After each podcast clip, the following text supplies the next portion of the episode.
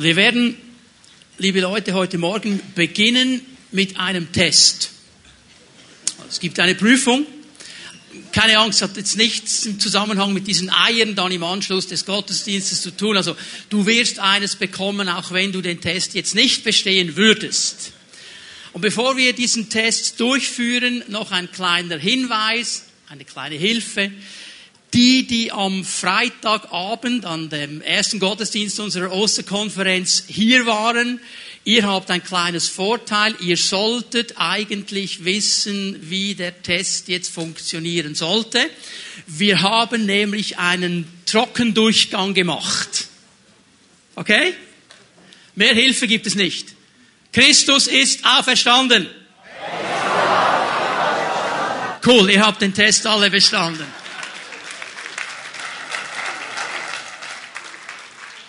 Christus ist wahrhaftig auferstanden.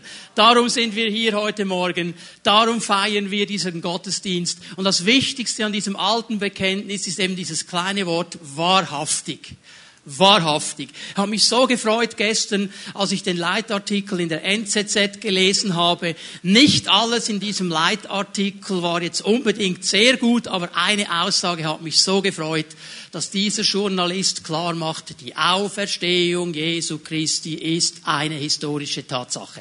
Punkt. In einer weltlichen Zeitung. Halleluja. Aber es gibt noch Hoffnung für unser Land. Jesus hat ja diese ganze Sache mit seinem Leiden, mit der Auferstehung seinen Jüngern vorausgesagt. Bevor sie überhaupt nach Jerusalem losmarschiert sind, er hat seinen Jüngern gesagt, ich werde in die Hände der Feinde überantwortet werden, ich werde getötet werden, ich werde aber am dritten Tag auferstehen. Und diese Auferstehung Jesu Christi macht den christlichen Glauben so einzigartig, macht diesen christlichen Glauben so speziell. Denn schau mal, alle anderen Religionsstifter, die wir kennen, sind gestorben und im Grab geblieben. Keiner von ihnen ist auferstanden.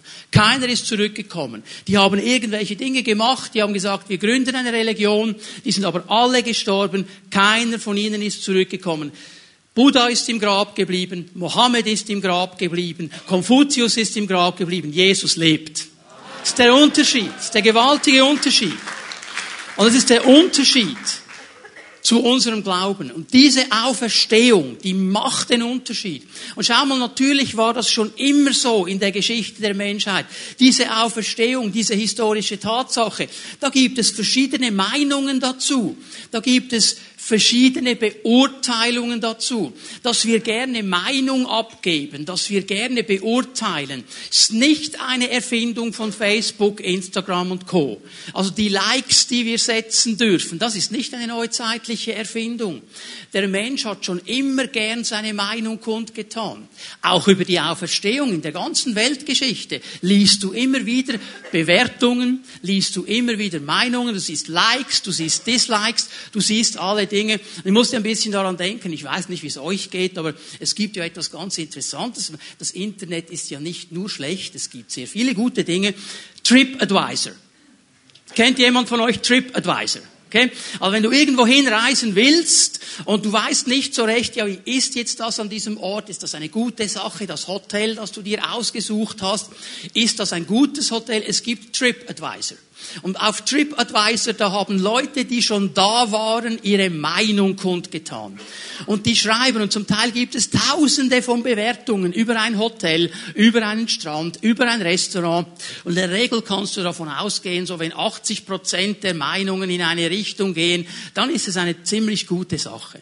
Und in der Regel ist ja so, wenn ich TripAdvisor lese, wenn ich merke, okay, die Leute sind sich einig und ich werde an diesem Ort sein, dann denke ich mir, das wäre wahrscheinlich mal gut, da vorbeizugehen. Gute Bewertungen, gute Likes ist eine gute Sache. Und stell dir mal vor, du würdest lesen von diesem Hotel. Am Strand. Wunderbarer Sandstrand, wie in Sardinien, weißer Sandstrand, kristallklares Wasser, wunderbare Temperaturen, wunderbares Essen, Kinderspielplatz, äh, für die Eltern ist etwas da, wo sie sich wohlfühlen können, wunderbare Sache. Und alle auf TripAdvisor, die schreiben, wunderbar, das ist wirklich so wie auf den Fotos, das ist eine total geniale Sache. Und übrigens, wenn du in den nächsten 14 Tagen buchst, kannst du das Ganze zu einem Bruchteil des regulären Preises haben. Aber du musst in den nächsten 14 Tagen, wir würden alle buchen, oder? Ja, TripAdvisor hat's gesagt. Es gibt ganz viele Bewertungen über die Auferstehung. Wieso glauben wir die so selten? Wenn TripAdvisor sagt, das ist gut, kein Problem, muss ich buchen. Ich möchte, dass du heute Morgen buchst, deinen Glauben buchst, an diese Auferstehung zu glauben. Weil diese Auferstehung so wunderbar belegt ist. Und ich möchte euch eine Stelle geben aus dem Neuen Testament. Nicht lange nach der Auferstehung geschrieben. Und ihr werdet sehen, die Auferstehung von Jesus bekommt Top-Bewertungen, bekommt Top-Likes. 1. Korinther 15, Vers 3. Zu dieser Botschaft, die ich so an euch weitergegeben habe, wie ich sie selbst empfing, gehören folgende entscheidende Punkte. Also Paulus will den Korinthern hier noch einmal klar machen, um was geht es in diesem Evangelium? Um was geht es bei dieser Botschaft, die ich euch gepredigt habe? Jetzt achte mal darauf, was er sagt.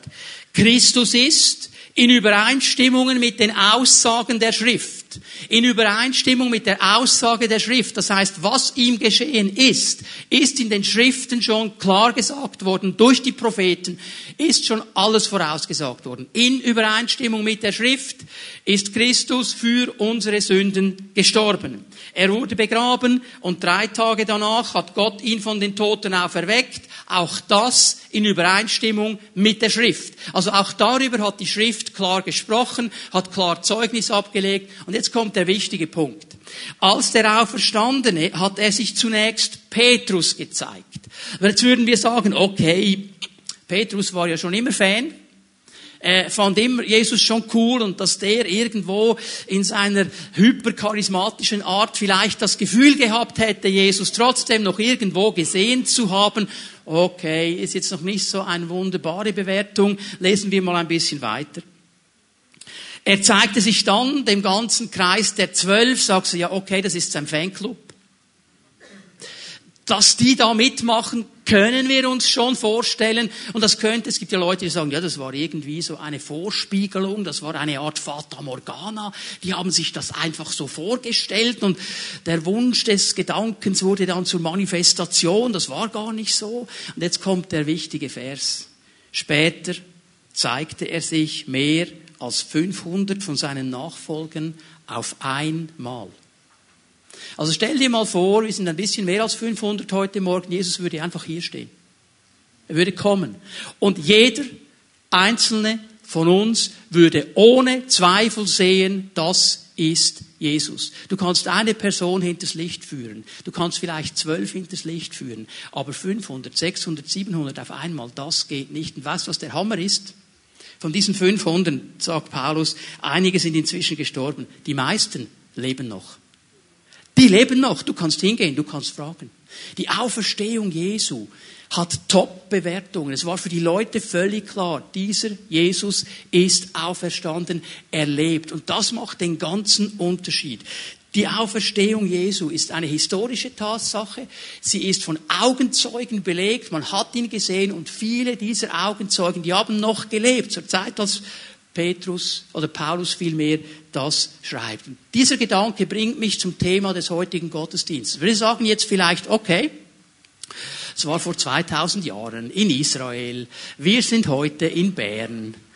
Was bedeutet die Auferstehung denn für uns? Das war damals. Was bedeutet sie für uns? Gut, dass du diese Frage stellst. Die möchte ich nämlich heute Morgen beantworten. Was bedeutet diese Auferstehung für uns heute, die wir jetzt in Bern leben? Und ich möchte ein Zitat lesen von einem dieser Augenzeugen. Petrus. Er war Augenzeuge der Auferstehung. Er war an diesem leeren Grab. Und 30 Jahre nachdem er das erlebt hatte, hat er aufgeschrieben. Und er zeigt uns etwas über diese Bedeutung der Auferstehung. 1. Petrus 1 kannst du aufschlagen und wir werden ab Vers 3 lesen. 1. Petrus 1 ab Vers 3. Gepriesen sei Gott, der Vater unseres Herrn Jesus Christus. In seinem großen Erbarmen hat er uns durch die Auferstehung Jesu Christi von den Toten ein neues Leben geschenkt. Wir sind von neuem geboren und haben jetzt eine sichere Hoffnung. Die Aussicht auf ein unvergängliches und makelloses Erbe, das nie seinen Wert verlieren wird. Gott hält es im Himmel für euch bereit und wird euch, die ihr glaubt, durch seine Macht bewahren bis an das Ende der Zeit gekommen ist und der Tag der Rettung anbricht. Dann wird das Heil in seinem ganzen Umfang sichtbar werden. Und ich möchte euch heute Morgen aufzeigen anhand dieser Verse, dass die Auferstehung Jesu Christi, die damals geschehen ist in Jerusalem, eine starke Bedeutung und Auswirkung hat auf unsere Vergangenheit, auf unsere Gegenwart, auf unsere Zukunft auf unser ganzes Leben. Das erste, was ich euch zeigen möchte, die Auferstehung Jesu bedeutet für uns, dass wir die Möglichkeit eines neuen Starts haben. Wir haben die Möglichkeit eines neuen Anfangs. Ich weiß nicht, wie es euch geht, aber ähm, ich habe schon viele Fehler gemacht in meinem Leben. Gibt es noch, sonst noch Leute, die Fehler gemacht haben? Okay, äh, es ist einem ja immer peinlich, oder? Vor allem dann, wenn die anderen dann noch merken, dass jetzt ein Missgeschick passiert ist. Wenn die anderen dann noch mitbekommen, dass jetzt alles schief gelaufen ist. Also ich weiß nicht, wie es euch geht, aber ich möchte dann am liebsten im Erdboden versinken. Das ist unheimlich peinlich. Und das Problem an der Sache ist, ich kann es nicht rückgängig machen. Es ist bereits geschehen. Ich kann das nicht umkehren. Der Fehler ist passiert. Ich bin hier irgendwo wie festgebunden. Die peinliche Situation versinken im Erdboden, aber du kannst da nicht raus, weil es ist schon geschehen.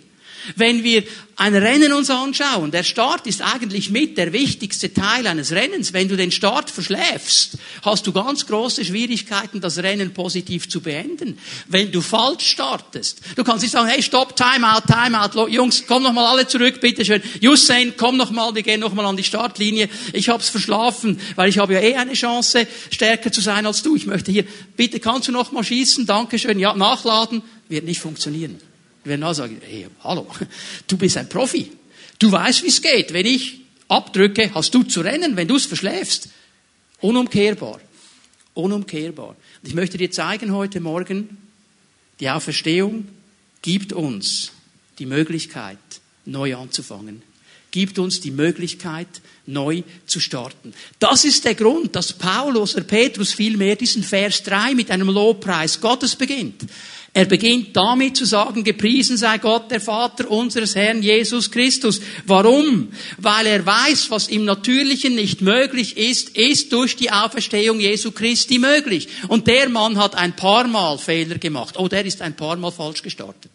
Der wusste ganz genau, von was er spricht. Und er weiß ganz genau, ich habe einen Herrn, der von den Toten auferstanden ist und darum preise ich ihn. Er sagt, gepriesen sei Gott, der Vater unseres Herrn Jesus Christus. In seinem großen Erbarmen hat er uns durch die Auferstehung Jesu Christi von den Toten ein neues Leben geschenkt. Es kann noch einmal neu anfangen. Wir sind von neuem geboren. Wir dürfen noch einmal an den Start gehen, als wären wir nie vorher gerannt, als wäre nie ein Fehler passiert. Die Auferstehung gibt uns die Möglichkeit, einen neuen Start zu haben in unserem Leben. Jesus Christus, indem er den Tod zerstört hat, indem er den Tod besiegt hat, er den Kreislauf, wir werden das dann sehen im zweiten Punkt meiner Predigt, was dieser Kreislauf ist, diesen ewigen Kreislauf durchbrochen hat, können wir in ihm einen neuen Anfang haben, eine neue Chance. All diese Dinge, die nicht gut gelaufen sind, die falsch gelaufen sind, wieder auf eine gute Linie zu bringen.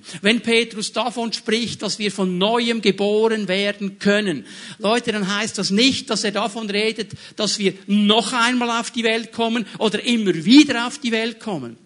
Das ist nicht christliches Gedankengut. All diese Theorien von Reinkarnation, von Karma, von Abtragen, das ist hinduistisch, das ist buddhistisch. Das hat nichts zu tun mit dem Christentum. Die Bibel ist glasklar. Es ist dem Menschen gesetzt, einmal zu sterben, dann kommt das Gericht. Also er spricht hier nicht davon, dass du immer wieder auf die Welt kommst, immer wieder auf die Welt kommst, bis du es dann gut gemacht hast und irgendwann im Nirvana landest. Das ist Hinduismus.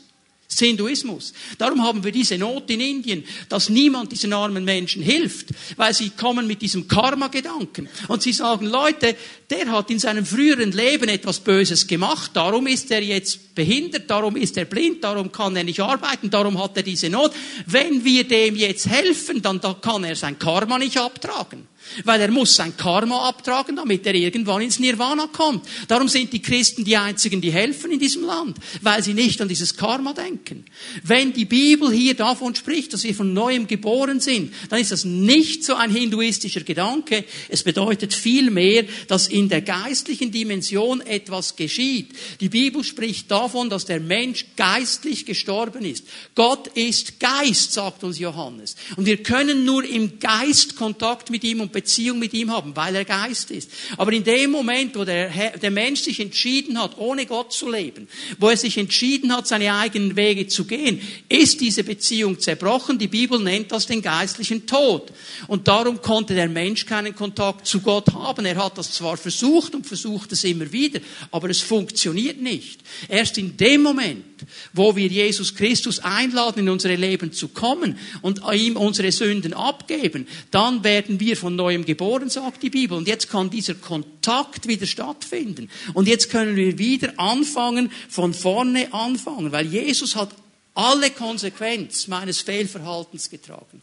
Er hat alle meine Rebellion getragen. Er hat all das getragen, was mich von Gott trennt. Er hat es an dieses Kreuz genommen. Er ist dafür gestorben. Er ist am dritten Tag auferstanden, weil der Tod ihn nicht halten konnte. Er gibt mir heute und er gibt dir heute die Chance, neu anzufangen.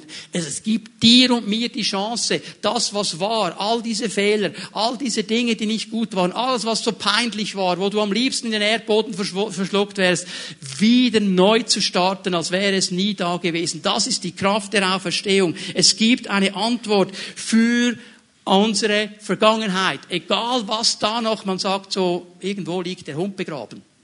Oder er hat noch eine Leiche im Keller. Du kannst neu anfangen. Ohne begrabene Hunden, ohne Leichen im Keller. Amen. Durch die Auferstehung Jesu Christi. Das ist so wichtig. Er bietet dir nicht nur an, den ganzen Schutt deines Lebens zu tragen, all dein Versagen zu tragen, all meine Probleme zu tragen. Er bietet mir sogar an, neu zu starten neu anzufangen, neu in dieses Rennen hineinzugehen. Wir dürfen ein neues Leben haben, neue Möglichkeiten. Und dieses neue Leben, diese Kraftauswirkung der Auferstehung, die geschieht mit einer klaren Ausrichtung. Denn dieses neue Leben geschieht, und das ist der zweite Punkt meiner Botschaft heute Morgen, in einer lebendigen Hoffnung.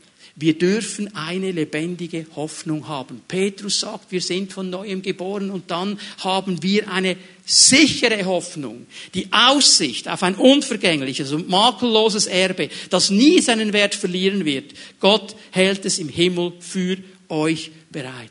Der neue Start die neue Möglichkeit, das Angebot Gottes, dass er dir heute Morgen sagt, hey, du kannst mir deine Vergangenheit abgeben. Ich habe sie getragen. Du kannst neu starten.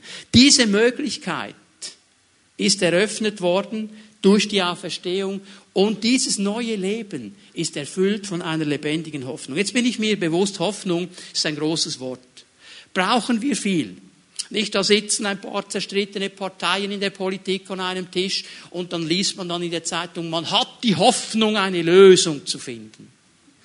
Und Hoffnung ist so ein Begriff, den braucht man viel, aber er ist irgendwie schwammig, er ist irgendwie nicht einordnenbar. Und mir ist wichtig, wenn wir hier Hoffnung im biblischen Kontext lesen dass wir dieses Wort auch biblisch definieren. Was bedeutet denn Hoffnung, wenn die Bibel davon spricht? Für uns heute, in unserem natürlichen Sprachgebrauch, Hoffnung ist so etwas Unbestimmtes, etwas Wünschenswertes, aber es ist letztlich unsicher. Ich meine, wie viele Leute haben gehofft, über die Ostertage im Tessin ein bisschen Sonne zu finden? So, und dann stehen sie nicht nur am Gotthard, sie stehen noch im Schnee. Und kommen nicht mehr weiter. Ja, das ist eine trügerische Hoffnung. Die haben schon gehofft, auf der anderen Seite ist es ein bisschen schöner. War es in diesem Fall nicht. Und weißt du, Hoffnung, darf ich das mal so sagen, obwohl es ein schönes Thema ist, oft eine Enttäuschung. Mit wie viel Hoffnung sind wir gestartet in eine neue Arbeitsstelle? Jetzt wird alles besser. Jetzt kommt endlich Ruhe in mein Leben. Jetzt wird alles gut. Und am Anfang war es auch gut. Alle Mitarbeiter, alle Kollegen waren absolut nett und freundlich mit dir. Der Chef war top. Die Bezahlung war okay. Alles war gut. Und plötzlich merkst du nach ein paar Wochen, nach ein paar Monaten, da geht der Lack weg. Und plötzlich ist es nicht mehr so gut. Es ist nicht alles Gold, was glänzt. Oder eine neue Beziehung. Es gibt Menschen, die flüchten von von einer Beziehung in die nächste und haben die Hoffnung, jetzt klappt's, jetzt füllt sich etwas aus. Es gibt so eine schreckliche Sache. Darf ich das mal hier sagen? Ich weiß nicht, wie viele Christen auch davon sprechen. Mein Seelenverwandter. Ich suche meinen Seelenverwandten. Dann muss ich dir sagen, hast du ein Loch in deiner Seele? Ja, warum frage ich das? Weil der Seelenverwandte wird meine Defizite ausfüllen. Hallo, hast du ein Loch in deiner Seele? Dann hast du aber ein Problem. Und sie suchen den Seelenverwandten und die Seelenverwandte in dieser Beziehung und haben die Hoffnung, jetzt funktioniert. Und dann war am Anfang auch alles gut, bis du dann merkst, dass das auch nicht gut ist und das auch noch nach vorne kommt. Und dann gehst du hinein in die nächste und hast wieder Hoffnung und wieder Hoffnung und es wird enttäuscht. Und übrigens darf ich das mal hier sagen, wenn wir unter uns sind, ist auch mit Gemeinden so. Ich werde immer ein bisschen nervös, wenn jemand mir sagt, jetzt bin ich zu euch gekommen, drei, vier Mal, ihr seid die perfekte Gemeinde. Hallo, wir sind Menschen.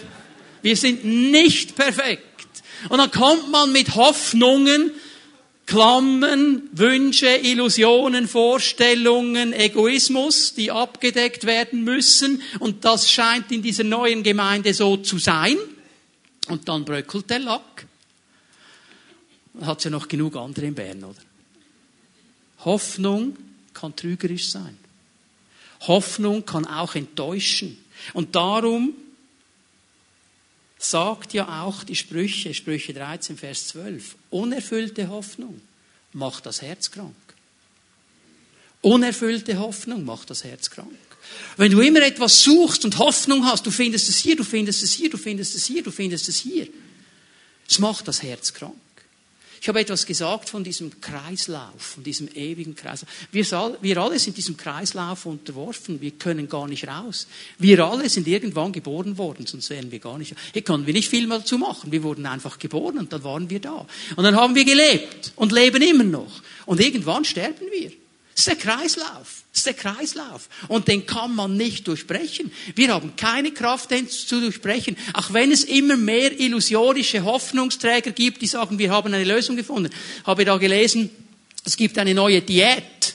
Telomar-Diät. Habt ihr von dem schon gehört? Telomar. Wenn du das machst, dann wirst du länger leben, weil irgendwas in den Genen deines Darms wird sich verändern. Ich habe nicht alles verstanden, was die da erzählt haben, aber einfach kein Fleisch mehr, kein Brot mehr, einseitige Ernährung, wirst du länger leben. Das ist Quark.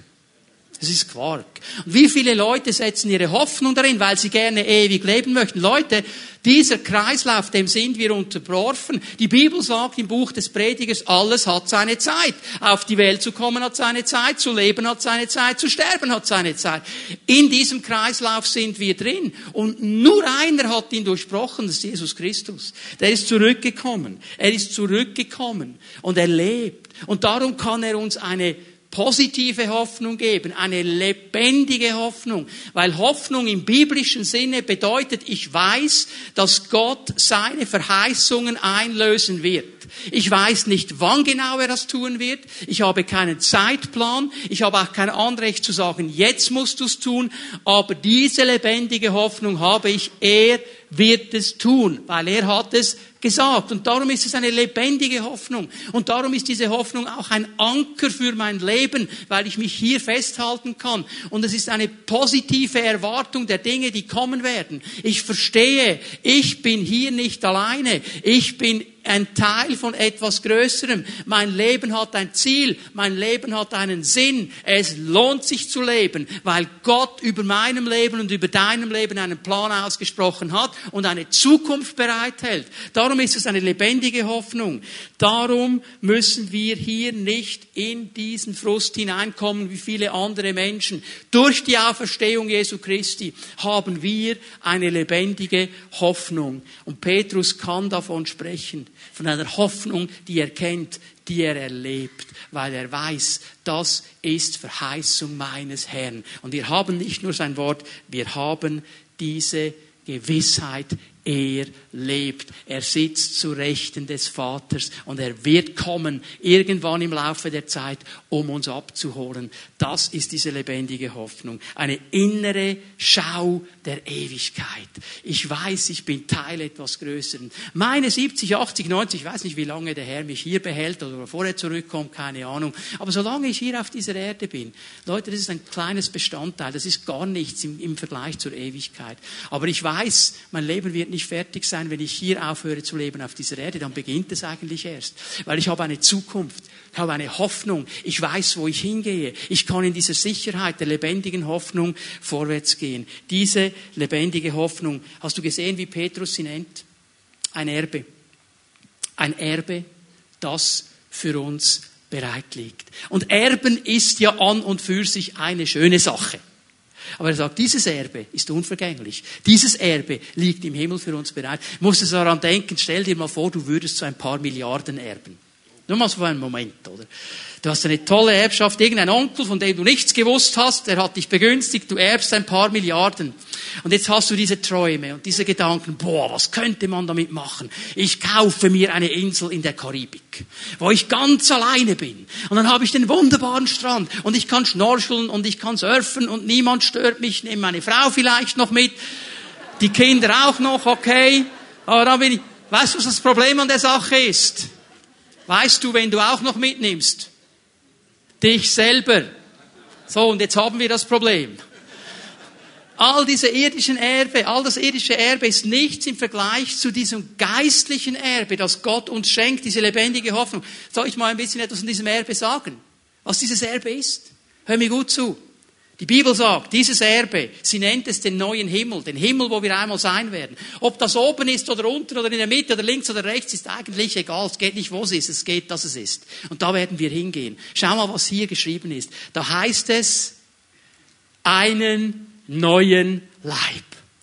Halleluja. Also wenn du immer wieder älter wirst, merkst du, wie froh du bist, dass du dann einen neuen Lauf, dann kannst du wieder Weitsprung machen und Hochsprung und herumrennen wie eine junge Geist und alles wird gut sein, keine Gliederschmerzen mehr, ein neuer Leib, da wird alles funktionieren, wie es sollte. Vielleicht gibt es Menschen hier und du hast irgendeinen Teil deines Leibes verloren auf deiner Wanderung durch das Leben, einen Finger, einen Zeh, weiß ich was, wird wieder dran sein wird wieder da sein. Neuer Leib. Gott wird alles neu machen. Keine Schmerzen. Keine Schmerzen. Nichts mehr von Schmerzen. Nichts mehr von Gebrechen. Nichts mehr von Krankheit. Das gibt es bei Gott nicht. Weißt du, was auch noch da ist? Keine Tränen. Keine Tränen. Es wird nichts geben, was dir Trauer hervorbringt, was dir Not macht, was dir Tränen hervorbringt. Gott selber wird jede Träne abwischen. Ich stelle mir das vor, dass er da steht mit einem goldigen Tempotaschentuch, wenn wir einmarschieren, und dann wischt er es ein für alle Mal ab, und dann wirst du nie mehr daran denken. Kein Krieg, keine Gefangenschaft, keine Unfreiheit. Hör mal, das ist das Erbe. Ich weiß, das liegt für mich bereit. Das liegt für mich bereits meine lebendige Hoffnung. Ich möchte euch ein Zitat geben von C.S. Lewis. Leute, C.S. Lewis ist mehr als ein Kinderbuchautor. Viele von euch kennen vielleicht die Narnia-Chroniken, die er geschrieben hat. Wunderbare Kinderbücher, übrigens auch für Erwachsene. Lest die mal. Das ist genial. Dieser Mann war ein tiefgläubiger Mann einer der größten Apologeten, Glaubensverteidiger des 20. Jahrhunderts. Er hat viele geniale Bücher geschrieben. Ich möchte euch trotzdem aus diesem Kinderbuch ein Zitat geben aus dem letzten Buch der Narnia-Chronik, der letzte Kampf. Also eigentlich fast die letzten Verse in diesem Buch. Und denkt daran, es ist ein Kinderbuch. Und er beschreibt hier den Himmel. Beschreibt die lebendige Hoffnung. Beschreibt die Ewigkeit. Jetzt hören wir gut zu, wie Aslan, der König, ein Bild auf Jesus, das den Kindern erklärt. Sagt ihnen Folgendes. Die Schule ist aus. Die Ferien haben begonnen. Halle. Kannst dich erinnern, wenn die Ferien losgingen? Wow! Das war cool, oder? Die Ferien haben begonnen. Jetzt, der Tod, wie wir ihn nennen, ist nicht das Ende, sondern der Anfang der wahren Geschichte. Hör mal, alles, was du bis jetzt erlebt hast, war gar nichts. Jetzt geht's echt los. Jetzt geht's, jetzt kommt die wahre Geschichte. Und diese wahre Geschichte, eine Geschichte, die immer weitergeht, die hört nie auf, die hört nie auf, die geht immer weiter. Und in der jedes Kapitel besser ist als das vorausgegangene. Das ist so cool. Halleluja. Ich bin froh für die lebendige Hoffnung. Sonst noch jemand froh für diese lebendige Hoffnung? Der Herr in der Auferstehung gibt uns die Möglichkeit eines neuen Starts. Das heißt, er kümmert sich um meine Vergangenheit. Und er gibt mir durch die Auferstehung eine lebendige Hoffnung. Das heißt, meine Zukunft ist gesichert. Jetzt haben wir etwas ausgelassen und darüber müssen wir auch sprechen. Was ist mit der Gegenwart? Und ich möchte dir zeigen, dass die Auferstehung auch für die Gegenwart etwas bereithält, nämlich die gegenwärtige Hilfe Gottes. Das ist Auswirkung der Auferstehung. Der christliche Glaube ist nicht eine Wirklichkeitsflucht. Ich habe mal gesagt, ja, die Christen, die flüchten alle von der Wirklichkeit. Die schauen auf den Himmel und denken irgendwann in der Zukunft und so, alles nur Vertröstung, alles Quark. Wir leben heute. Das geht so weit vorbei an dem, was die Essenz des christlichen Lebens ausmacht und des christlichen Glaubens. Also der christliche Glauben ist ein begeistertes, zielgerichtetes Leben heute jetzt in der Gegenwart, mit einer klaren Zielrichtung, mit einer klaren Hoffnung, mit dem Wissen, ich habe eine herrliche Zukunft, ich habe in der Ewigkeit ein Erbe, das für mich bereit liegt. Das ist christliches Leben, das spielt sich heute ab. Heute haben wir einen Auftrag, als Christen in unserer Gesellschaft zu leben, einen Unterschied machen. Jemand hat es mal so gesagt, ähm, die Ewigkeit ist nicht einfach die Aussicht, oder das Christentum ist nicht einfach die Aussicht auf ein wunderbares Fünfgang-Menü im Himmel. Ja, wenn du dann im Himmel bist, dann wird dir serviert und dann wird alles gut sein. Der christliche Glaube ist ein Steak auf dem Teller, während wir warten. Amen. Heute, nicht irgendwann, heute. Gott ist der gegenwärtige Helfer. Und Jesus hat ein Anliegen. Er hat dieses Anliegen heute. Er hat es jetzt. Er hat es nicht irgendwann. Er möchte heute unsere Leben berühren. Er möchte heute uns freisetzen von allem, was uns behindert. Er möchte heute mein Leben verändern. Er möchte mir heute helfen, dass ich in das Potenzial hineinkomme, das er für mich bereithält. Er möchte mich heute ausrüsten. Und zwar überall, wo ich bin. In all meinen Lebensbereichen. In meinen Beziehungen, in meinem Arbeitsfeld, bei meinen Nachbarn, überall überall wo ich bin. Er möchte mich ausrüsten. Er will mir helfen, dass ich immer mehr zu der Person werden kann, die Gott gesehen hat, als er mich geschaffen hat und als er dich geschaffen hat. Gott hat etwas gesehen. Gott hat einen Plan. Und darum hat Jesus seinen Jüngern etwas ganz Wichtiges gesagt, als er ihnen nämlich sagt, ich gehe zurück zum Vater. Und die waren frustriert. Können wir gut nachvollziehen. Jesus sagt, ich gehe weg. Und er sagt, Leute, aber keine Angst, euer Herz soll sich nicht fürchten, ich lasse euch nicht alleine. Lasst euch nicht alleine zurück. Ich sende euch einen anderen Stellvertreter. Ihr werdet nicht alleine sein. Ihr werdet ganz gut jemanden an eurer Seite haben. Gott wird uns jemand an unsere Seite stellen. Jetzt möchte ich noch einmal einen Teil dieses Verses 5 mit euch lesen. Und er wird euch, die ihr glaubt, die ihr glaubt. Das ist der Schlüssel, die ihr glaubt. Vertrauen wir darauf, dass das geschieht durch seine Macht bewahren. Durch seine Macht. Dieses Wort Macht im Griechischen, das Wort Dynamis, ist das Wort, das im Neuen Testament immer und immer wieder mit der Person des Heiligen Geistes in Verbindung gebracht wird. Hier spricht er vom Heiligen Geist. Diese Macht, die uns bewahrt, diese Dynamis, die uns bewahrt, ist die Person des Heiligen Geistes. Denk mal einen Moment mit mir an Apostelgeschichte 1, Vers 8. Ihr aber werdet Dunamis empfangen, wenn der Heilige Geist auf euch kommt. Dunamis, Heiliger Geist, das ist ein Synonym, das geht zusammen. Und hier schreibt er eigentlich, durch diesen Heiligen Geist wird Gott uns bewahren, bis das Ende der Zeit gekommen ist und der Tag der Rettung anbricht. Also entweder der Moment, wo wir sterben und in die Ewigkeit eingehen, oder der Moment, wo er zurückkommt und uns abholt. Solange ich auf dieser Erde bin, habe ich die Zusage Gottes, dass er mich durch den Heiligen Geist bewahren wird, dass er mich durchcoachen wird, dass er mir helfen wird, mein Leben so zu leben, dass es ihm Ehre bringt. Schau mal, das Leben in der heutigen Zeit, wir alle sind unterwegs und wir alle leben im Jetzt. Hier können wir uns nicht rausnehmen. Wir sind einfach drin. Und wenn du sagst, ich weigere mich zu leben, dann wirst du mitgerissen in einem Strom. Du bist in dieser Mühle drin. Und dieses Leben, in dem wir stehen und dieser Moment, in dem wir sind und die Zeit, in der wir leben, hat viel Schönes, hat viel Aufregendes. Bitte schön, es ist niemand hier, der mir sagen kann, mein Leben ist einfach nur schlecht und einfach nur daneben. Es gibt mindestens eine schöne Sache, ganz sicher. Ganz sicher. Es gibt viel Schönes. Es gibt viel Aufregendes, es gibt viel Herausforderndes, es gibt viel Lebenswertes. Natürlich, natürlich. Es gibt auch Momente, wo wir straucheln. Die gibt es auch. Und gerade in diesen Momenten haben wir eine gegenwärtige Hilfe. Ich möchte euch in einem Moment ein Video zeigen. Ein Video eines britischen Athleten. Und was er erlebt hat an der Olympiade 1992. Wir wollen dieses Video uns schnell anschauen.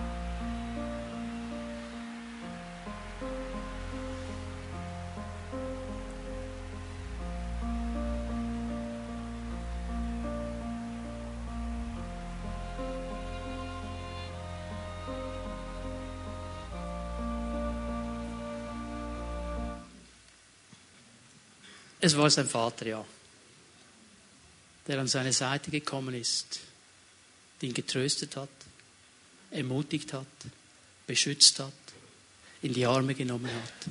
Es war sein Vater.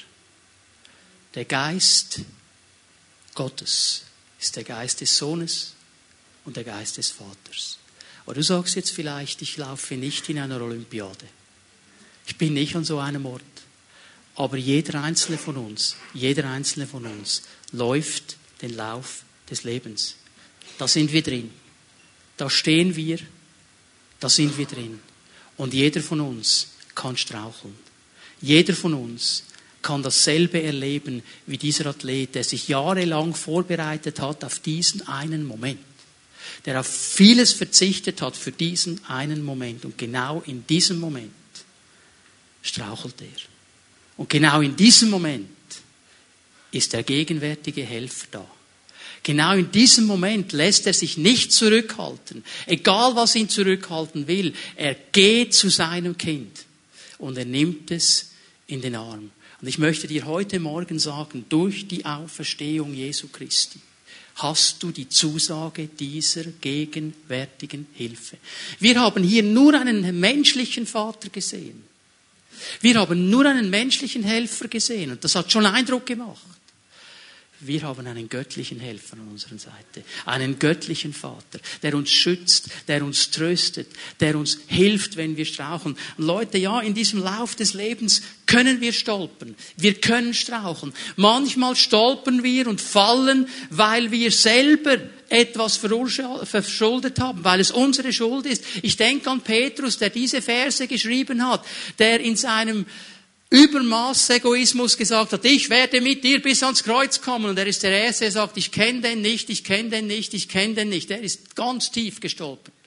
Und es braucht einige Zeit, bis er da wieder rauskam. Aber der Herr kam an seine Seite, sind miteinander spazieren gegangen am See Genezareth und er hat ihn aufgebaut. Wir haben eine gegenwärtige Hilfe. Es gibt Leute, die sitzen hier und du bist gestolpert, du bist gestrauchelt, nicht weil du etwas falsch gemacht hast, aber weil an dir Schuld geschehen ist, weil Umstände schuld waren, weil irgendwelche Situationen da waren und du haderst damit. Ich sage dir, du hast einen gegenwärtigen Helfer. Du kannst neu anfangen mit einer neuen Hoffnung, mit einem gegenwärtigen gegenwärtigen Helfer und du kannst diesen Restlauf heute Morgen mit dieser Ausrichtung unter deine Füße nehmen. Amen. Das ist die Kraft der Auferstehung, dass wir diesen gegenwärtigen Helfer haben. Das Leben geschieht an uns. Es geschieht an jedem von uns. Es wirft uns manchmal zurück. Es stellt uns manchmal in Frage. Aber wir als Menschen, die an diesen Herrn glauben, die an die Auferstehung glauben, wir haben etwas, was sonst niemand hat. Wir wissen, wir können neu anfangen. Wir wissen, wir haben eine lebendige Hoffnung. Und wir wissen, egal was kommt, da ist dieser gegenwärtige Helfer an meiner Seite. Das ist sein Auftrag. Das ist sein Dienst. Er ist gekommen, um mich durchzutragen. Egal was geschieht, egal was kommt, egal was mir im Weg steht, diese gegenwärtige Hilfe. Wenn ich strauchle, ist er da und er hält mich. Wenn ich in, einem, in einer Trauer bin, tröstet er mich. Wenn ich entmutigt bin, baut er mich auf. Habt ihr gesehen, wie er ihm an die Brust geklopft hat? Komm, du bist mein Sohn, das ist gut, das schaffen wir, das packen wir miteinander. Wie er die Bedrohung weggewimmelt hat. Weg, weg, weg, weg, lasst ihn, lasst ihn, lasst ihn. Das tut der Heilige Geist für jeden Einzelnen von uns. In jeder Situation, wo du stehst. Und er ist hier heute Morgen. Weil Jesus auferstanden ist. Weil Jesus der ist, der durch seine Auferstehung den Tod überwunden hat. Er ist es, der uns Kraft gibt, wenn wir schwach sind, wenn wir nicht mehr weiter wissen, der uns führt, wenn wir nicht wissen, wie es weitergehen soll. Er ist an unserer Seite. Und du sagst vielleicht heute Morgen, boah, also in meinem Leben ist alles gut. Alles cool, alles wunderbar. Weißt du, ich freue mich für dich. Aber du brauchst trotzdem den gegenwärtigen Helfer.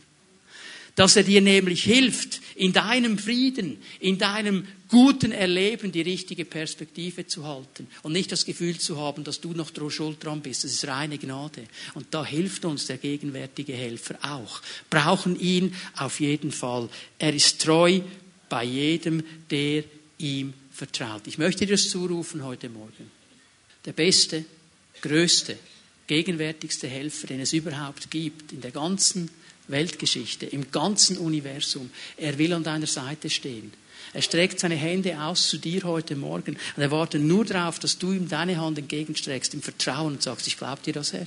Ich glaube dir das. Ich glaube, dass ich neu anfangen kann. Ich glaube, dass es lebendige Hoffnung gibt. Ich glaube, dass du gegenwärtig mit mir durch das Leben gehst. Und dann wird sich etwas verändern. Warum? Weil du dann die Kraft der Auferstehung Jesu Christi heute hier in Bern erleben kannst. Jesus lebt. Er ist auferstanden und er möchte Menschen berühren heute Morgen. Können wir aufstehen miteinander? Ich möchte bitten, dass die Lobpreiser nach vorne kommen werden den Herrn noch einmal Ehre und Anbetung geben, werden gleich auch beten mit Menschen. Und ich möchte dir heute Morgen noch einmal sagen, strecke ihm deine Hand entgegen.